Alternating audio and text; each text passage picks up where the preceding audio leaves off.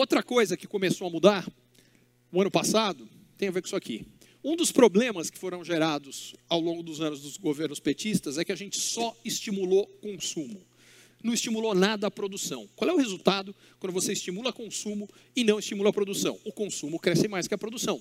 Todo o santo ano de 2014 até 2016, a gente teve o varejo indo melhor do que a indústria. Qual é o problema disso? Varejo é consumo, indústria é produção. Lembram da fábrica, da fábrica, da fábula da formiga e da cigarra do La Fontaine? Um país pode eternamente consumir mais do que produz? Conta não fecha. Como é que a conta fecha? Espera aí, se eu estou consumindo mais, tá, então as empresas estão vendendo mais. Se as empresas estão vendendo mais, elas têm que contratar mais gente. Se elas contratam mais gente, o desemprego fica baixo. O desemprego fica muito baixo, os salários sobem. Calma, mas a produtividade aumentou? Não. Se o salário subiu e a produtividade não aumentou, ficou mais caro produzir naquele país. Quando fica mais caro produzir num país, sabe o que acontece? O pessoal fecha a fábrica e traz o produto pronto de fora. Foi o que aconteceu no Brasil. Quando isso acontece, as pessoas perdem o emprego. Se elas perdem o emprego, elas podem consumir como antes? Não, é crise na certa. E aí vem a questão importante. O ano passado, pela primeira vez em 14 anos, o processo inverteu. Por que, que inverteu?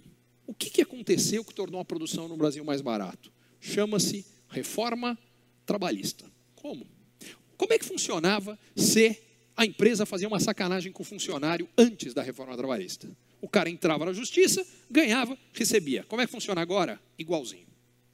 Como é que acontecia quando o ca... antes, quando a empresa não fazia uma sacanagem com o funcionário? O cara entrava na justiça do mesmo jeito, porque se ele perder, ele não pagava a conta, a conta do advogado não era dele, portanto, não custava nada ele entrar e ele tinha algo a ganhar. Vai que o juiz fala para fazer um acordo, o juiz de justiça trabalhista brasileira sempre fala para fazer um acordo.